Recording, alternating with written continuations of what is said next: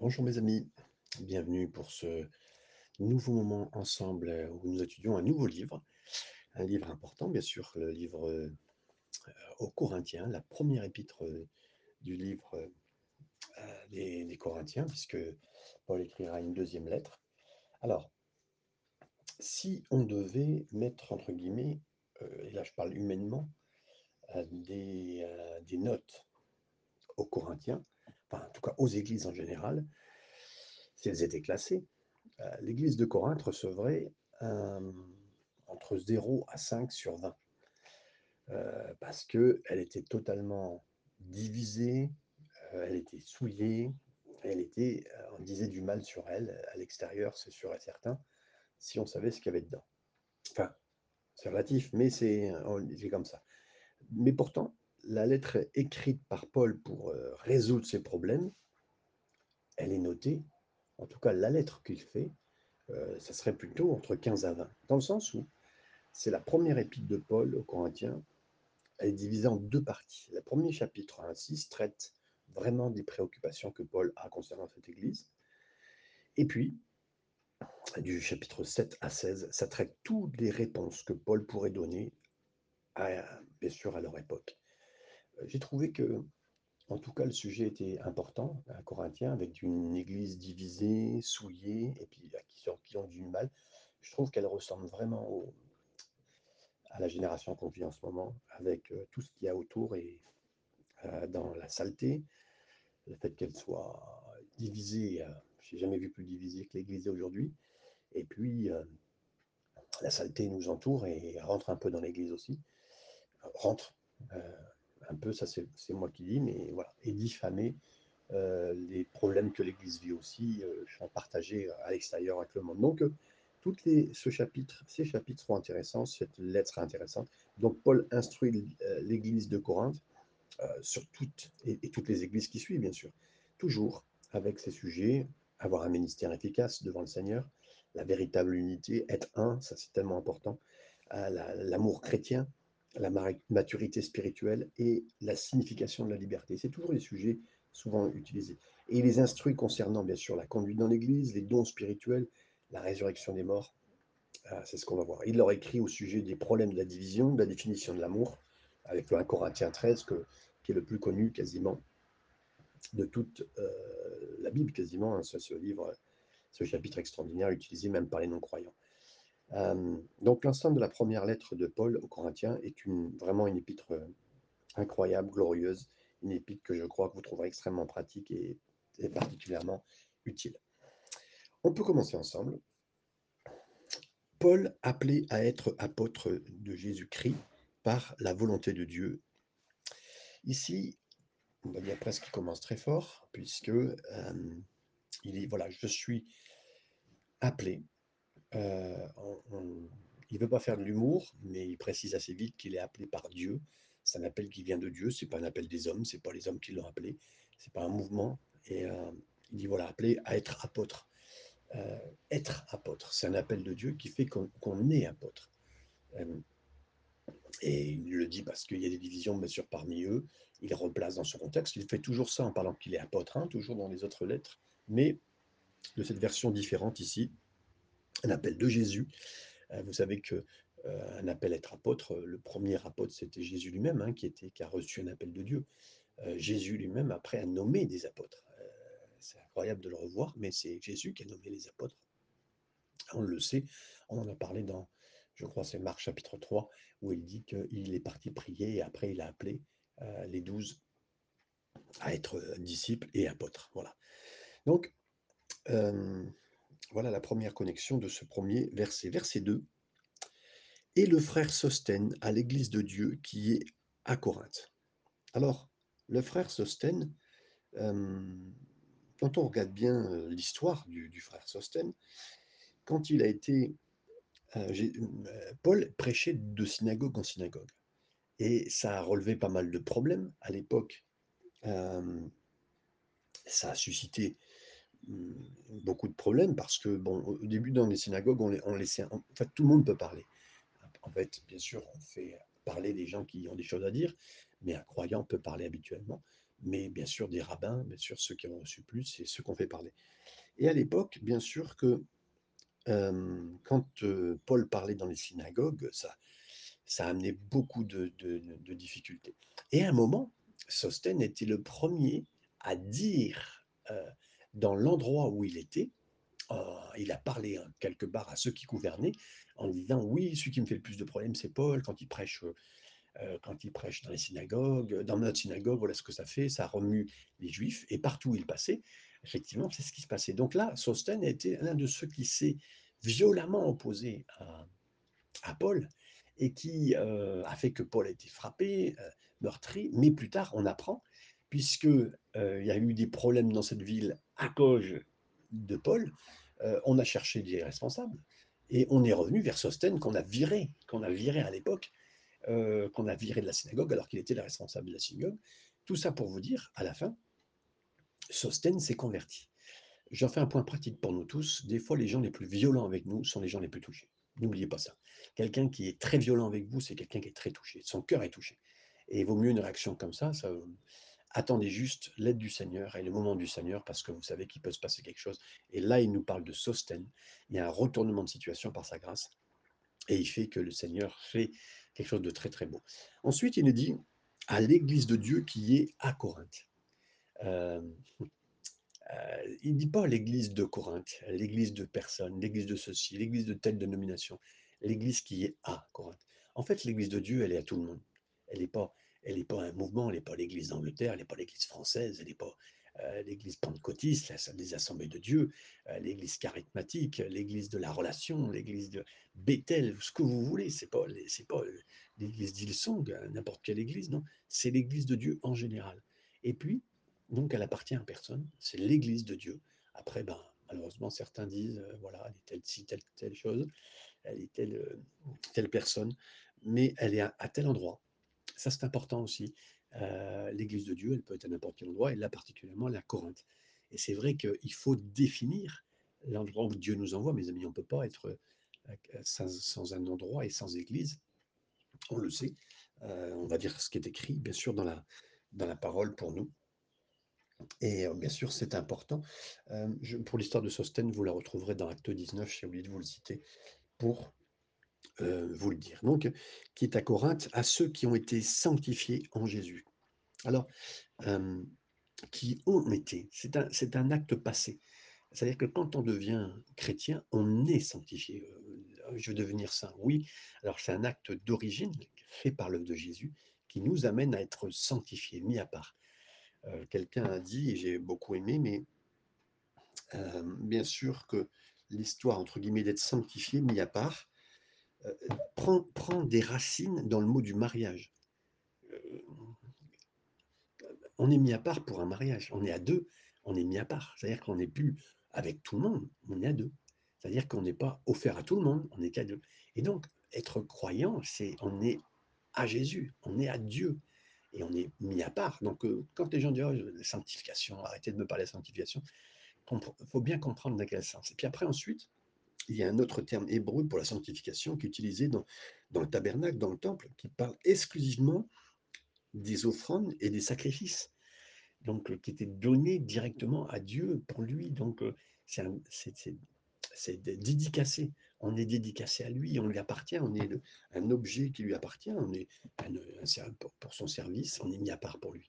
Donc c'est tellement beau de le savoir que nous avons été sanctifiés en Jésus-Christ, appelés à être saints, appelés, euh, appelés à être. Alors ici, euh, en fait, le mot à être euh, n'apparaît pas dans le grec, c'est, on pourrait mettre ça en italique.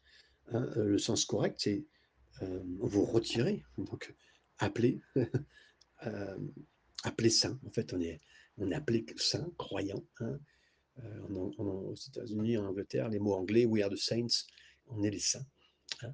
Euh, ce ne sont pas des statues, ce ne sont pas des personnes qui vont mourir ou qui sont mortes qu'on appelle ah c'était un saint, euh, c'était un bon apôtre. Un... Non, nous sommes tous saints, mes amis, et euh, dans l'œuvre de Jésus. C'est bien clair et de le noter. Et à tous ceux qui invoquent et à tous ceux qui invoquent en quelque lieu que ce soit le nom de notre Seigneur Jésus-Christ. Donc, euh, vous voyez bien cette différence. Euh, ici, heu, comment, heu, le Seigneur nous appelle et nous sommes appelés par la prière. Ce qui fait aussi une différence, on est mis à part, on est appelé saint, mais aussi on a une connexion, on a une communication, heu, on a, un rapport avec le Seigneur H24, on vit avec lui, on est on est branché à la fibre avec Dieu. Merci Seigneur, dans n'importe quel endroit, même s'il y a pas de connexion, on est dans la on est dans la dans les ténèbres, mais on est la lumière, mes amis. Vous savez que la fibre fait voyager la lumière, l'électricité, enfin ce que vous voulez, mais ou la connexion, mais le Seigneur nous connecte. Que verset 3, heu, non, je finis d'abord exactement notre Seigneur Jésus-Christ, leur Seigneur et le nôtre. Et là, il dit: «C'est le même». C'est le même Seigneur de n'importe quelle église. Ceux qui se font appeler église, des fois, on a des versions différentes, on a des visions différentes, et on veut pas division, mes amis, entre nous. Heu, non, non, la même vision des choses les plus importantes qui nous rassemblent et heu, bien sûr, c'est l'un des sujets de bien sûr, de ce de cette lettre. Verset 3: «Que la grâce et la paix vous soient données de la part de Dieu, notre Père et Seigneur Jésus-Christ». C'est souvent la combinaison gagnante que que Paul utilise quand il parle. Charis, la grâce, heu, et en même temps, shalom, la la paix. C'est un mot très important, bien sûr, en hébreu, mais les 2 sont mélangés. On peut pas, on a d'abord la grâce de Dieu. C'est la grâce, c'est pas parce qu'on a gagné quoi que ce soit, c'est pas parce qu'on a mérité quoi que ce soit, on n'est pas demandé à faire quoi que ce soit, mais parce qu'on a eu la grâce de Dieu, alors on a sa paix. Et donc que la grâce et la paix aient toujours été, hem, la chose recommandée, la chose dite dans la façon dont ça marche, heu, quand Paul parle. Verset 4: «Je rends à mon Dieu de continuelles actions de grâce à votre sujet, pour la grâce de Dieu qui vous a été accordée en Jésus-Christ». Il dit pas de mensonge. Il dit pas, heu: «Oui, je remercie Dieu pour votre foi», comme il le dit pour d'autres églises. «Je remercie pas je remercie pas le Seigneur pour, telle chose qui est en vous». Non, elle est manquante cette église. Il y a des choses manquantes, il y a beaucoup de choses manquantes. Mais il dit: «Je rends à mon Dieu de continuelles actions de grâce à votre sujet». Il il remercie Dieu. Il remercie Dieu pourquoi? Il remercie Dieu pour la grâce que Dieu leur donne. Parce qu'effectivement, une église qui va pas bien, la grâce que Dieu lui fait et c'est ça qu'il voit et lui, bien sûr, va être correctif, heu, non pas dans le sens de la correction, quand on parle du mot correction, il est trop mal utilisé, il était trop mal, heu, vu, mais dans le sens du vrai correctif, dans le sens de dire: «Voilà, j'ai vu ta copie avec toi, j'ai vu la note que tu as eue, heu, je t'ai marqué tes erreurs et je te dis comment il faut faire et quelle est la bonne orthographe». Voilà, c'est dans ce sens-là et encore la dictée est un peu mal prise parce que je dis ça parce que j'étais pas très bon avant en donc heu, mais voilà comment le Seigneur peut corriger, mais dans le bon sens, correctif, voir les erreurs, nous apprendre. C'est un peu comme si maintenant, heu, quand on a vu nos erreurs, il nous apprend à réécrire plusieurs fois, à réapprendre comme il faut et c'est exactement ça. Donc il note la grâce et il prie et remercie le Seigneur pour la grâce qui est accordée en Jésus, en Jésus. La grâce qui est accordée en Jésus pour une église. Merci Seigneur que vous accordez de la grâce à des églises qui en manquent à des églises qui ont des problèmes. Alors quand il manque de grâce, hein, il ne faut pas que les gens manquent de grâce, mais que nous puissions nous-mêmes demander la grâce de Dieu pour nos églises, pour les églises où nous sommes. Et c'est tellement, heu, plus qu'important. Verset 5: «Car en lui, vous avez été comblés de toutes les richesses qui concernent la parole et la connaissance». Mes amis, heu, merci Seigneur de ce que nous ayons tout reçu, et que toute église, elle peut être comblée, en fait, de toutes choses, parce qu'en fait, tout est en Jésus. It's all about Jesus. C'est tout à propos de Jésus. Euh, il a rien de plus, rien de moins, rien d'autre que Jésus. Tout peut trouvé. Si une église se base sur Jésus et ne demandez pas la nouvelle vision, pour moi, il n'y a pas de nouvelle vision. J'aime beaucoup les nouvelles visions. J'aime vraiment étudier. J'aime bien regarder c'est quoi. Elles sont toujours pertinentes. Mais euh, la vision principale, c'est tout à propos de Jésus. Et toute richesse. Et, euh, et dedans, on est comblé de toute richesse en Jésus-Christ, mes amis dans la parole et dans la connaissance. La connaissance de la parole, en Jésus, on va le voir dans ce passage, dans ce chapitre, mais aussi la connaissance de Jésus. Verset 6, et le témoignage de Christ ayant été solidement établi, euh, établi parmi vous. Donc là, il, parle de la fondation, il parle pas que de lui, il parle de toutes les choses qui ont été faites, il met tout le monde dans le même sac, bon, euh, les, les, bonnes personnes qui ont apporté tous quelque chose à l'édifice de l'Église en général, euh, parce qu'il sait effectivement euh, les problèmes qui sont derrière, mais il est, il est propre, il est positif quand il parle de tout ça. Euh, il vient pas dans du frontal, il fait comme le Seigneur lui-même fait avec les églises, euh, les sept églises qu'on voit dans l'Apocalypse. Il parle en les aimant, en voilà ce que j'aime chez vous, voilà tout ça. Merci Seigneur pour ce qui se passe en vous. Il, il arrive à voir les belles choses, il arrive à voir aussi ce que le Seigneur va faire. C'est vraiment un, message de foi et positif. Verset 7, solidement parmi vous, de sorte qu'il ne vous manque aucun don. Et là, mais, mes amis, on pourrait dire, mais attendez, dans cette église, dans l'église, euh, c'est une église pentecôtiste, charismatique, à fond, à fond les ballons, elle a tous les dons spirituels. Les neuf dons spirituels, on verra plus tard, il n'y a pas que ça, mais il y a neuf dons écrits dans le passage-là, puis il y en a d'autres qu'on peut voir euh, qui ne sont pas des dons euh, que nous habituons, habitués à voir, mais ici, elle a reçu tous les dons. Hein. Dans l'attente où vous êtes de la manifestation de notre Seigneur Jésus-Christ. Et en plus, donc ils ont reçu tous les dons, et en plus, ils sont dans l'attente du retour du Seigneur Jésus. Donc il y a une dimension dans laquelle ils sont. Waouh Et là, mes amis, regardez bien, je ne dis pas que toutes les églises sont comme ça, mais beaucoup d'églises aujourd'hui se naviguent dans le prophétisme, dans les dons spirituels, et là, les dons spirituels, la guérison, des points précis, des dons vocaux, de la, prophétique, dons de connaissance, la foi peut être donnée, enfin, les dons des miracles, c'est incroyable. Et ça, on le revoit. Et en plus, la même chose que nous en ce moment, le retour du Seigneur Jésus, on n'en fait qu'en parler, les gens sont quand même au courant. Voilà, il y a des très belles choses. Mais c'est pour ça que je vous disais que je trouve beaucoup de, points intéressants qu'on retrouve aujourd'hui dans notre, dans notre génération au travers de cette épître. voilà.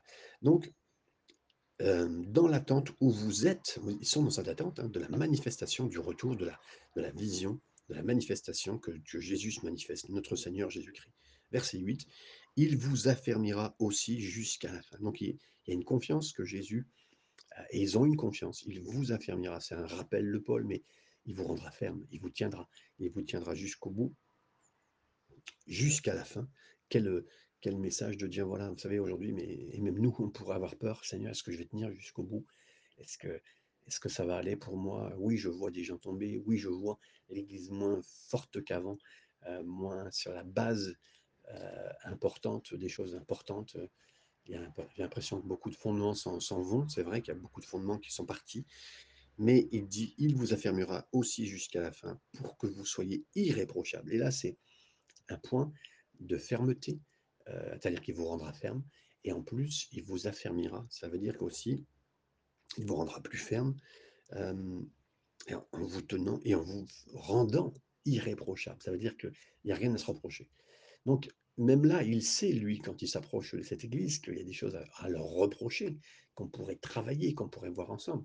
À toute église, de toute façon, si Paul devrait éviter n'importe quelle église dans le monde, n'importe quelle église en France, n'importe quelle église de n'importe quel mouvement, de, telles euh, relations, parce qu'aujourd'hui, il n'y a, plus de mouvement, des fois, il y a, des, il y a des, relations entre différentes églises, ils appellent ça des, connexions, des, euh, des liens entre différentes églises, maintenant c'est ça. Mais qu'importe, aujourd'hui, aucune église n'est irréprochable, mais par contre, en ramenant, on va dire, la parole, à des enseignements comme tels que celui-ci, on revient à, bien sûr, à être ferme jusqu'au bout et à devenir irréprochable, qu'il n'y a rien comme reproche qui puisse être fait au jour de notre Seigneur Jésus-Christ. Et ça, bien sûr, c'est exactement ce que le Seigneur veut. On était au verset 8. Dieu est fidèle, verset 9. Dieu est fidèle, c'est-à-dire, euh, là, il ne parle pas justement de la foi, de la fidélité, euh, entre guillemets, des, Corinthiens. Non, elle n'est pas là. Euh, elle n'est pas entièrement là. Il y a de la foi, mais peut-être pas. il y a de la foi pour les dons spirituels, mais il y a de la foi qui n'est pas bien placée dans d'autres domaines et lui qui vous a appelé à la communion de son Fils. Déjà, il parle, important, bien sûr, il parle de cette communion qu'on a avec son Fils, hein, de son Fils, Jésus-Christ, notre Seigneur. Il parle, voilà, il, remet tout dans son contexte d'une façon importante pour dire qu'effectivement, Dieu est fidèle, lui qui, a, qui vous a appelé à cette communion-là, à avoir ce moment de partage avec Jésus. Jésus, on veut être à côté de toi, on veut, être en communion avec toi. Je ne sais pas comment vous vivez votre vie spirituelle en ce moment. J'ai l'impression qu'il y a quand même des soucis dans ma vie. J'ai euh, l'impression que des fois les choses sont balancées, qu'elles sont, euh, que euh, tout est un peu mélangé. J'ai l'impression que j'ai un sac à la main, que les choses ne tiennent pas dans le sac, mais toutes les choses sont dans le sac. Je ne sais pas si voilà, j'arrive même à m'exprimer, mais ce qui me reste le plus important, c'est que, si je peux dire ça comme ça, c'est que le sac, ça représente vraiment Jésus. Qu'il y ait des choses dans le sac, c'est important, que des enseignements soient là, mais euh, que voilà, la communion avec Jésus, et je tiens le sac. Seigneur, je veux communion avec toi, coûte que coûte, et le reste, ça t'appartient, Seigneur, et je me tiens vers toi, et c'est exactement ce qui est en train de, de leur dire. Et je le fais à ma façon, hein, mais je le dis euh, en direct ensemble pour qu'on, bien sûr, qu'on partage euh, très très simplement. Je vous rappelle d'ailleurs toujours que si vous voulez euh, euh, me donner un petit message, me parler de, quelque chose de précis sur un message ou en dehors, sur la foi chrétienne ou, euh, ou tout autre, hein, je ne veux pas du tout limiter. Euh, envoyez-moi un message, non pas sur le groupe, vous ne pourrez pas parce que ce groupe est juste pour recevoir les messages, mais vous pouvez m'envoyer un message à titre euh, vous avez mon WhatsApp aussi en dehors de euh, Fabien Créteur. Vous avez mon WhatsApp et vous pouvez m'envoyer un petit mot pour qu'on puisse se suivre. Verset 10. Je vous exhorte, frères, par le nom de notre Seigneur Jésus-Christ, à tenir tous un même langage et à ne point avoir de division parmi vous. Voilà, voilà le problème. Là maintenant, bien sûr, il a dit, je, vous exhorte à ce qu'il n'y ait pas de division euh, parmi vous. Euh, qu'il n'y ait pas de contention, qu'il n'y ait pas de... C'est serré, c'est tendu, c'est tendu quand je viens chez vous. Euh, soyez en unité, ne soyez pas divisés euh, et, soyez contre ces divisions. La même chose pourrait être dit aujourd'hui, mes amis. Quel... C'est tendu entre les chrétiens, ils, sortent tous leurs drapeaux euh, sur ce qu'ils vivent, sur ce qu'on ne devrait pas vivre.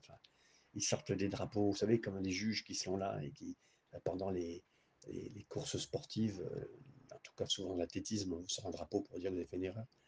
Entre mouvements, entre, frères, entre sœurs, entre églises. Et, euh, et dit Je vous exhorte, je vous exhorte, c'est vraiment une demande. Et une exhortation, c'est quelque chose qu'on ne sait pas faire ou qu'on ne fait pas.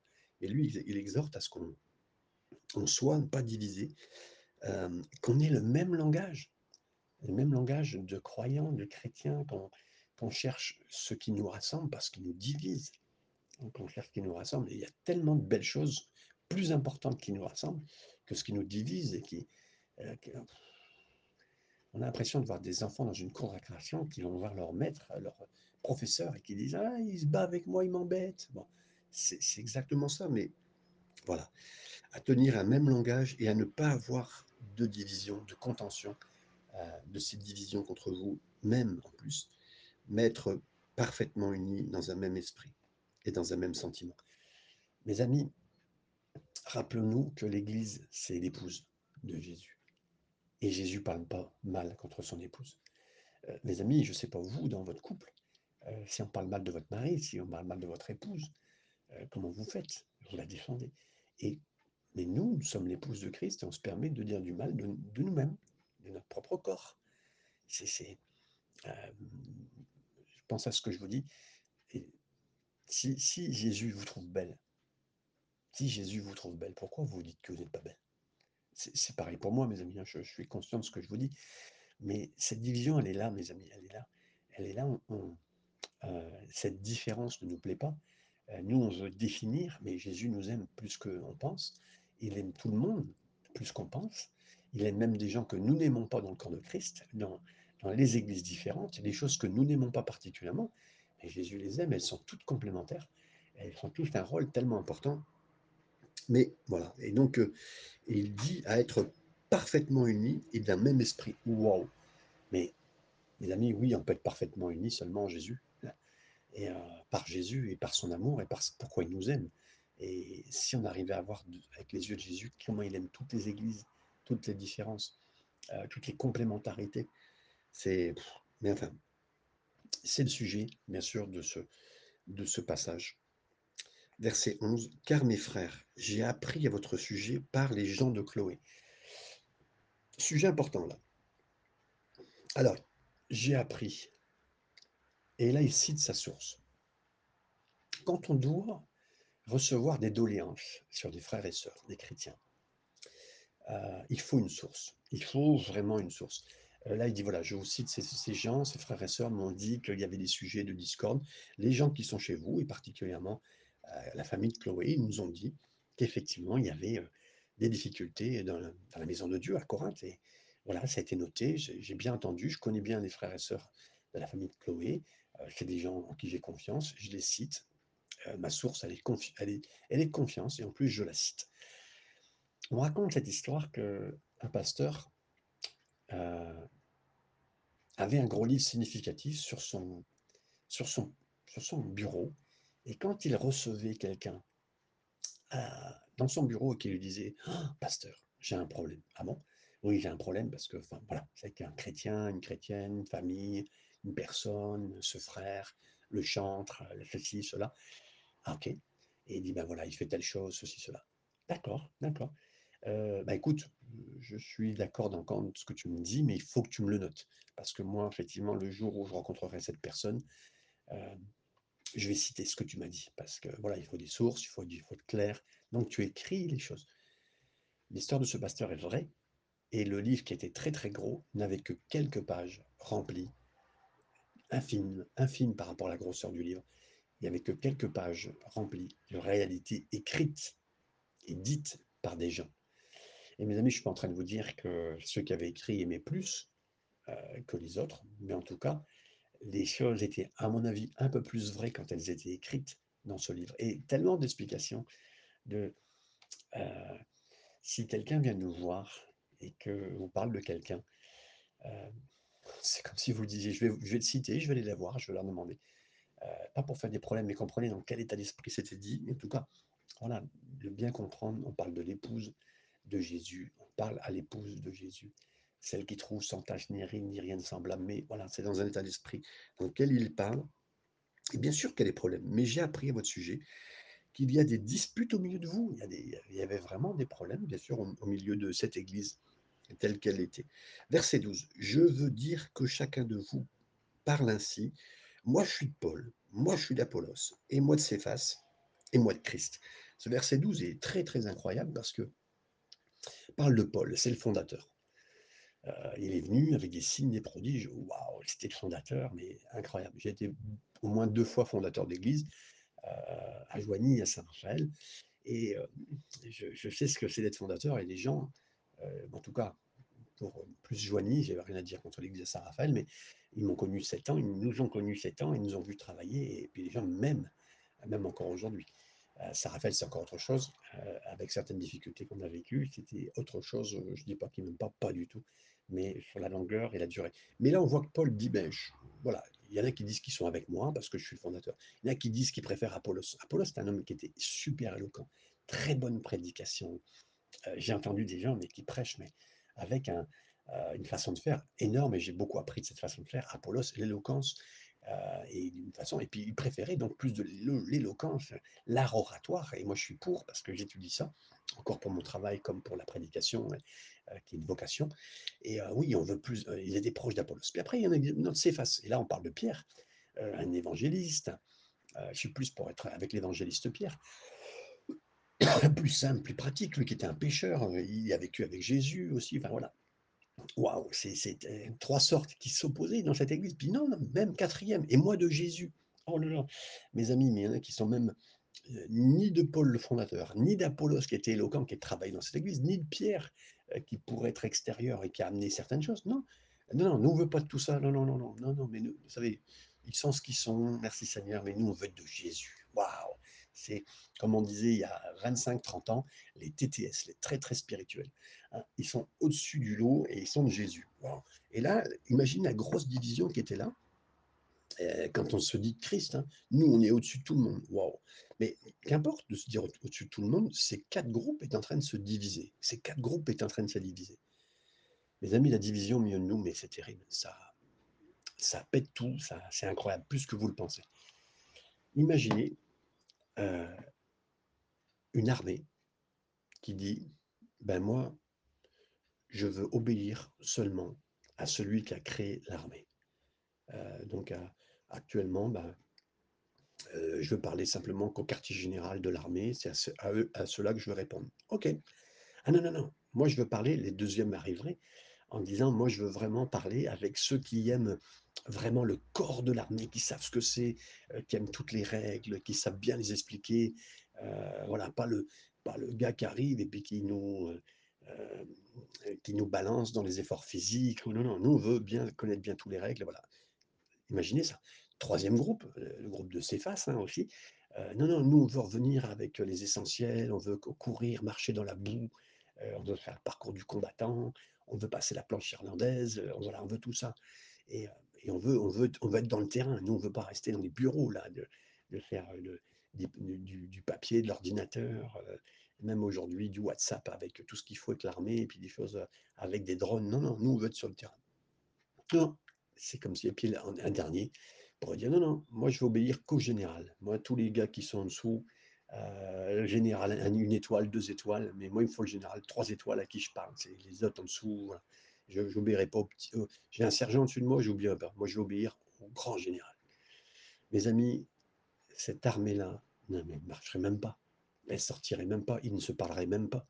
Ils seraient totalement divisés et mes amis, on peut pas dire qu'on obéit même à Jésus si on n'a pas compris et qu'on pris conscience que tous les gens qu'il a mis sur notre chemin lui appartiennent et que c'est à lui. Vous rappelez cet homme qui dira, heu, Jésus dit un mot, parce que si tu dis un mot, moi aussi qui suis un centurion, quand je dis un mot, on m'écoute. Donc les paroles que tu peux donner sont tellement importantes et donc la division, mes amis, c'est d'obéir à celui qui est la tête, mais la tête, elle est représentée aussi par le corps que Dieu a donné et si ce corps-là est pas uni, mais c'est fini et c'est exactement ce qu'il dit. Alors mes amis, je finis ici, heu, avec ce passage, pour la première partie de 1 Corinthiens. On s'est arrêté au verset 12 et on reprendra demain. Soyez bénis et encouragés à suivre la parole de Dieu dans cette journée. Soyez bénis de de réécouter si vous avez besoin, vous êtes dans les transports en commun, vous êtes partout, heu, en voiture, heu, de reprendre Spotify, de reprendre quelque chose, d'inviter aussi quelqu'un, mes amis. Partagez vraiment ce travail. Je prie pour que ce travail se répande dans vos cœurs, mais aussi bénisse d'autres personnes.